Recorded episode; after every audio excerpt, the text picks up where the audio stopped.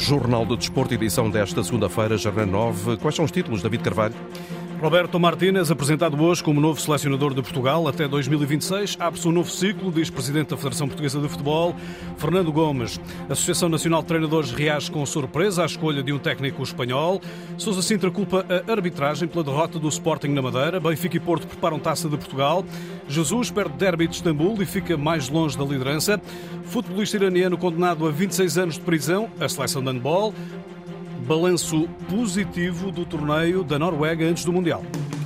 Jornal de Desporto, edição Antena 1 de David Carvalho. Roberto Martínez foi apresentado hoje ao meio-dia em conferência de imprensa como novo treinador eh, da Seleção Nacional, informou a Federação Portuguesa de Futebol ao início da manhã, confirmando o nome que já havíamos anunciado. O espanhol de 49 anos assina um contrato válido até ao Mundial de 2026 para lá do mandato eh, atual do presidente Fernando Gomes.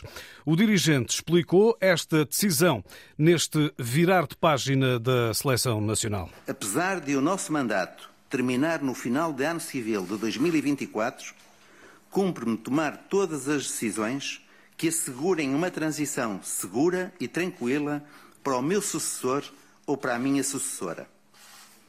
Isto significa, por exemplo, liderar a candidatura ao Mundial 2030, pensar e executar o plano para o futebol português em 2030, reforçar os laços com os nossos parceiros, negociar patrocínios e receitas que vão para lá de 2026, melhorar as competições da Federação Portuguesa de Futebol, dar todas as condições às seleções nacionais e, claro, definir contratos com treinadores e treinadoras.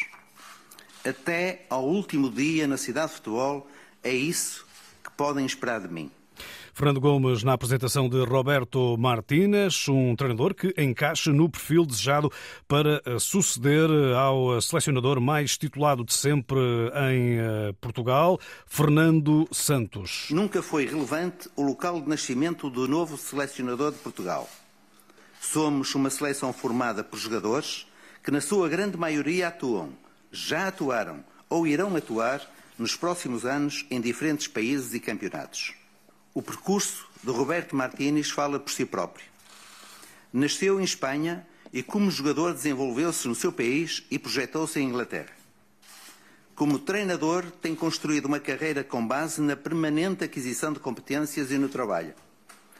Há seis épocas teve a oportunidade de começar a dirigir a Bélgica, seleção que colocou durante vários anos como número um do ranking mundial e que tornou uma equipa capaz de lutar com qualquer adversário por todos os títulos. Na primeira conversa com Roberto Martínez, foi imediatamente claro que estava perante um treinador que encaixava no perfil desenhado. Fernando Gomes, eh, explicando as razões que levaram à contratação do ex-selecionador da Bélgica, que ficou pela fase de grupos no Mundial do Qatar. Ele que é o escolhido para suceder então a Fernando Santos, isto depois de falhar a hipótese José Mourinho. Martínez orientou os Diabos Vermelhos durante seis anos, chegou às meias finais do Mundial da Rússia, conquistando o terceiro lugar. O objetivo eh, traçado por eh, Fernando Gomes é chegar às meias finais das grandes competições que Portugal terá pela frente, Europeu 2024 e Mundial 2026. Direto agora com a cidade do futebol, onde está o jornalista João Gomes Dias, ele que foi um dos vários jornalistas que foi cumprimentado pelo novo selecionador nacional, eh, Roberto Martínez, eh, ele que teve essa ação eh, de charme e, claro, também teve a oportunidade de exprimir as ideias que tem para a Seleção Nacional de Portugal. Boa tarde, João. Muito boa tarde. Fez questão, de facto, depois de ter falado, depois de ter respondido às perguntas dos jornalistas, de cumprimentar um a um aqueles que estão aqui na sala de imprensa da cidade do futebol. Ele que diz estar motivado, feliz, com muita vontade de começar nesta seleção portuguesa. Quer aproveitar, claro, o trabalho que já foi feito anteriormente e também aquele que vai sendo feito nas camadas de base. Falou com Humberto Coelho, com João Vieira Pinto e com José Coceiro na primeira fila a assistirem às primeiras palavras do espanhol de 49 anos enquanto selecionador nacional de Portugal. Ele que entre outras coisas, falou na palavra sonho. É preciso sonhar para conseguir levar Portugal bem alto naquilo que são os desejos do conjunto português. Há que sonhar muito alto. Uh, lo que é importante Há que sonhar muito alto. O importante para mim é entender o processo. Se não nos qualificarmos para o europeu, não podemos ganhar o europeu. Se não nos qualificarmos para o mundial, não podemos ganhar o mundial. Vamos passo a passo para começarmos em março e a partir daí há que sonhar. De, de poder empezar em março com dois partidos que estemos preparados e a partir daí há que, há que sonhar. Há que sonhar, diz Roberto Martínez, o novo selecionador de Portugal, que também não afasta Ronaldo da seleção portuguesa. Foi naturalmente questionado sobre o CR7 e diz que vai falar com ele, tal como vai falar com todos os outros jogadores, porque quer conhecê-los a todos antes de tomar qualquer decisão no que diz respeito a lotes de convocados. Eu não sou um treinador de tomar decisões em um despacho. Entonces, mi punto de partida Eu não tomo decisões por despacho e o meu ponto de partida é conhecer todos, todos aqueles que estiveram no Mundial do Qatar em 2022. Vou falar com os 26 e o Ronaldo naturalmente está nessa lista. É um jogador que merece todo o respeito, está há 19 anos na seleção. E Cristiano é um jogador dessa lista, lleva 19 anos en la selección y se merece el respeto de poder sentarnos y hablar as palavras de Roberto Martínez, garantindo essa conversa com Cristiano Ronaldo e, claro, com todos aqueles que estiveram no Campeonato do Mundo em 2022. Depois de vários anos ao serviço na Bélgica, com destaque para o terceiro Mundial em 2018, Roberto eh, Martínez foi eliminado recentemente na fase grupos em 2022, pelo meio, num Campeonato da Europa. Curiosamente, deixou pelo caminho Portugal nesse europeu de 2020, nos oitavos de final. Antes, eh, conquistou dois eh, troféus, uma taça de Inglaterra pelo Wigan e também uma Ligue 1, ou seja, uma terceira divisão pelo Swansea. Foi este percurso percurso que fez em Inglaterra antes de assumir a seleção belga, que são o cartão de visita do técnico nascido em Lérida. Uma nota final também para aquilo eh, que hum, disse hum, Fernando Gomes, reforçando aquilo que também já disseste eh, na abertura deste jornal, ele que hum, disse que é certo que o mandato é só até 2024, mas que naturalmente queria deixar a Federação com as bases necessárias e sólidas para que o projeto pudesse seguir para lá daquilo que é esse ano, que poderá ser também o términos do próprio Fernando Gomes. Depois, esse cumprimento saudou todos e saiu da sala de imprensa bem sorridente aqui da Federação Portuguesa de Futebol. João Gomes diz que foi um dos eh, jornalistas eh, presentes e cumprimentados eh, por Roberto Martínez, a apresentação do novo selecionador nacional. Ele que, ao serviço da Bélgica, cumpriu um total de 80 jogos, 56 vitórias, 3 empates e 11 derrotas. Manteve a seleção belga durante vários anos na liderança do ranking da FIFA. Já aqui também escutamos o presidente da Federação Portuguesa de Futebol, ora, José Pereira, presidente da Associação Nacional de Treinadores de futebol, não concorda com esta escolha, que considera uma surpresa. Preferia, naturalmente, que o selecionador nacional fosse português. A nossa seleção, na nossa seleção devem estar os jogadores portugueses, os treinadores portugueses e os dirigentes portugueses. E por isso eh, eh, não temos nada contra o senhor, eh, que naturalmente irá desempenhar essas funções, mas gostaríamos muito mais e que fosse um, um, treinador português. Não sei até que ponto seria ou não possível eh, encontrar o perfil desejado pela própria Federação nos nossos treinadores, mas sendo que, eh, como é do conhecimento geral, os nossos treinadores são os mais conceituados eh, no mundo, eh, provavelmente seria possível arranjar alguém que eh, reunisse essas condições. De qualquer das formas, a Federação não o entendeu assim e eh, também sei, porque fui informado que eh, foram, foram, foram consultados alguns, alguns treinadores portugueses, eh, não, não, não, não se puderam desvincular dos contratos que têm e por isso não puderam aceitar José Pereira, entrevistado pelo jornalista Walter Madureira, salienta ainda assim a legitimidade da opção exercida pela direção de Fernando Gomes quanto à duração do contrato até o Mundial 2026, para lá do final do mandato de Fernando Gomes. Quem for candidato posteriormente à presidência que se pronuncie. Isso é uma questão que naturalmente será os futuros candidatos. Eu não sou, eh, portanto, estou dispensado disso.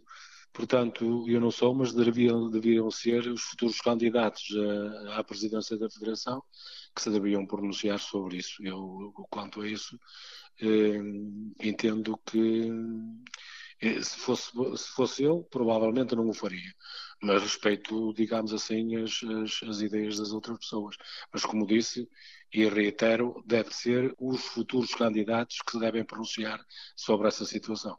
José Pereira, presidente da Associação Nacional de Treinadores de Futebol. Agora o Sporting, que tropeçou, sete vitórias consecutivas, eh, eh, agora conheceu, após sete vitórias consecutivas, conheceu agora o sabor da derrota eh, nos Barreiros, perante o Marítimo. Leões perderam por um zero e ficaram a 12 pontos do líder Benfica, antes do derby de domingo no Estádio da Luz. Para o antigo presidente Sousa Sintra, a culpa foi do árbitro, apesar de respeitar o setor. Foi um resultado inesperado, o Sporting tinha de ganhar o jogo, se o Sporting ainda luta para ser campeão, tem essa, essa ambição e essa ambição deve ter sempre. Acontece que o senhor árbitro estragou a festa, o senhor árbitro complicou as coisas todas. Diria mesmo, se tem sido o árbitro à altura, o árbitro isento, as coisas tenham sido outras. Aquele penalti a favor do Sporting não marcou, as coisas correram todas mal para o Sporting, infelizmente correram mal para o Sporting, mas neste caso concreto é eu ponho as culpas na arbitragem. Eu, eh, eu tenho maior respeito pelos árbitros, mas há coisas que são tão evidentes que realmente. Eh, e o Sporting foi realmente vítima ontem do jogo do Marítimo com a arbitragem que realmente não se aceita e daí, na minha opinião, considerar que o grande culpado do Sporting não ter sido ponta vencedor foi de facto o árbitro. Em declarações ao jornalista José Carlos Lopes, Sousa Sintra continua a acreditar que o Sporting pode fazer uma boa temporada e que ainda não está afastado do título. Não vou dizer que esteja afastado, nunca se pode dizer uma coisa dessas. No futebol acontecem tantas coisas. De repente uma equipa está a jogar tão bem, de repente ter dois ou três jogos seguidos, acontecem nas melhores equipas do mundo e tudo pode acontecer. No futebol tudo pode acontecer facto fica mais complicado quando se perde, quando se está uma distância já grande e, e perde-se três pontos. Então, vamos ver, mas acho que este ano o Benfica está, está, no, está no bom caminho, então, daquele, pelo resultado que tem, mas ainda falta muito futebol, tudo pode acontecer. Sousa Sintra também já lançou um primeiro olhar sobre o próximo derby eterno na luz, esse Benfica Sporting da jornada 16. Eh, Tenho assistido a coisas incríveis. O Sporting está muito bem, ir ao Benfica e perder. O Benfica está muito bem, ir ao Sporting e perder. Portanto, eh, tem acontecido tudo. Entre os dois rivais, Sporting e Benfica, é imprevisível o resultado. É imprevisível o resultado. Tudo pode acontecer. Vamos ver. O Sporting, eh, se for lá com toda a garra, toda a força, veja o que se passou com o Braga na, na primeira parte, nos 45 minutos, o Sporting deu 5 ao Braga. Ninguém esperava uma coisa daquela. Portanto, as coisas acontecem e hoje o jogo com o Benfica vai ser um jogo muito importante. O Benfica então vai lutar, que é a obrigação dele, e o Sporting também vai lutar. Eu espero que seja um bom espetáculo e que ganhe o melhor e que o melhor seja o Sporting. Sousa Sintra, ex-presidente do Sporting, depois eh, da derrota eh, de ontem frente ao Marítimo, eh, no estádio do Marítimo, com esse triunfo da equipa madeirense a ganhar com isso a equipa madeirense um balão de oxigênio na luta pela manutenção. José Gomes, o treinador, refere o mérito total da equipa insular. Vão sair palavras no sentido que o Sporting fez um mau jogo, que o Sporting não conseguiu, e não é verdade. O Sporting fez aquilo que normalmente faz nos jogos que joga melhor e que vence. O Sporting não fez porque os nossos jogadores não deixaram, por mérito do Marítimo, e não por demérito dos jogadores de Sporting.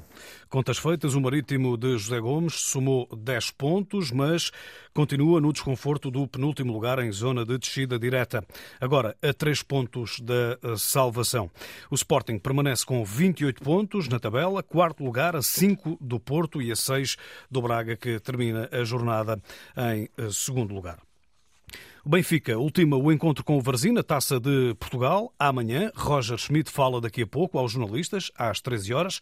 Tiago Margarido é o treinador varzinista, conjunto que milita na Liga 3, sendo o segundo classificado da Série A. Tem uma derrota nos últimos sete jogos e, é preciso não esquecer, eliminou o Sporting na terceira ronda da prova Rainha. Eh, declarações para escutar em posteriores edições de desporto da Antena. O Varzim Benfica, recordo, é amanhã às 20h45 no estádio do Varzim Sport Clube. Hoje a SAD do Benfica informou o mercado que a sociedade e eh, membros do Conselho de Administração entre 2016 e 2020, alguns em funções, como o presidente Rui Costa, foram constituídos arguídos no âmbito de um processo que está em segredo de justiça. O comunicado foi hoje publicado na CMVM em causa alegados crimes relacionados com eh, processos como o dos vouchers e o Mala Tchau. No Futebol do Porto, depois do empate no Jamor com o Casa Pia, começou a preparação para o encontro com o No Estádio do Dragão esta quarta-feira, 20 e 45 eh, para os oitavos de final da Taça de eh, Portugal. No boletim clínico continuaram os nomes de Meixedo e Evan Nilsson a fazerem tratamento, Pepe trabalho de ginásio e Zaidu treino condicionado. Nova sessão esta manhã. Hoje na Liga 2, o Tondela recebe o Penafiel na conclusão da jornada 15. Equipas estão separadas por um ponto a meio da tabela classificativa. Jogo está marcado para as 20 e 15. No futebol internacional, Sérgio Oliveira marcou no triunfo de 3-0 do Galatasaray no estádio do Fenerbahçe de Jorge Jesus na jornada 18 da Liga Turca. O treinador português diz que o campeonato ainda assim não está perdido. De facto, do Galatasaray neste momento ter 4 pontos de vantagem não significa uh, que seja uma pontuação uh, que lhe dê, seja a quem for a segurança de, de, de, de, vencedor de alguma coisa. Neste momento ainda não acabou a primeira volta. Como nós perdemos aqui hoje com o Galatasaray, também podemos ir ao campo do Galatasaray ganhar. O Gala que sai da ronda mais líder ao vencer este derby, a equipa treinada por Jorge Jesus, o Fenerbahçe, ocupa o segundo lugar a quatro pontos, mas o Bajakşehir e o Demirspor podem aproximar-se, defrontam-se mais logo. O Lille, treinado pelo português Paulo Fonseca, qualificou-se para os 16 avos de final da Taça de França ao vencer em casa o Troyes por 2-0. O AC Milan de Rafael Leão empatou dois gols com o Roma de José Mourinho e Rui Patrício em San Siro, milaneses no terceiro lugar da Série A, Roma no sexto lugar. Ontem houve jogo grande na Liga Espanhola, de jornada 16, com o Atlético Madrid a perder em casa no Wanda Metropolitano por 1-0 com o Barcelona. João Félix foi eh, titular nos Colchoneros. O golo catalão foi marcado por Dembélé. O Barça lidera com mais três pontos do que o Real Madrid. Ainda Taça de Inglaterra, o Arsenal visita o Oxford United do terceiro escalão a partir das 20 eh, horas. Amir Azadani, futebolista iraniano, foi condenado a 26 anos de prisão. Foi acusado pelo Tribunal Revolucionário de eh, ter assassinado três elementos das forças de segurança durante protestos no país. Agora o handball. Portugal fechou o torneio de preparação para o Mundial com uma vitória sobre o Brasil por 31-28. Foi o segundo triunfo em três jogos na prova de eh, Trondheim. O selecionador Paulo Jorge Pereira fez o balanço do encontro e dos jogos na Noruega. A ganhar, eh, a perder 3-1, ficamos a ganhar 6-3. Portanto, aquele parcial em termos defensivos foi, foi espetacular e, e, acabou por definir um pouco o que é que ia acontecer depois no jogo. Tivemos muito bem na defesa em, em muitos momentos. Depois, na segunda parte, tivemos que experimentar diferentes formatos, porque isto aqui estamos a preparar e provavelmente ao ter mexido e experimentado descemos ali um pouco a eficácia defensiva em termos ofensivos também nos custou, embora estivéssemos a contar com isso, estava planificado que o, uh, no plano de jogo tínhamos trabalhado a questão do, do, do Brasil poder defender 5-1 e acabamos por uh, demorar um pouco a ajustar o nosso ataque, mas a seguir depois não houve nenhum problema. Portanto, estamos muito satisfeitos. Fechamos um ciclo e agora começamos já a pensar no primeiro jogo da Islândia. Paulo Jorge Pereira, selecionador de handball. Jornal de Desporto, edição David Carvalho. A informação desportiva em permanência na net em notícias.rtp.pt.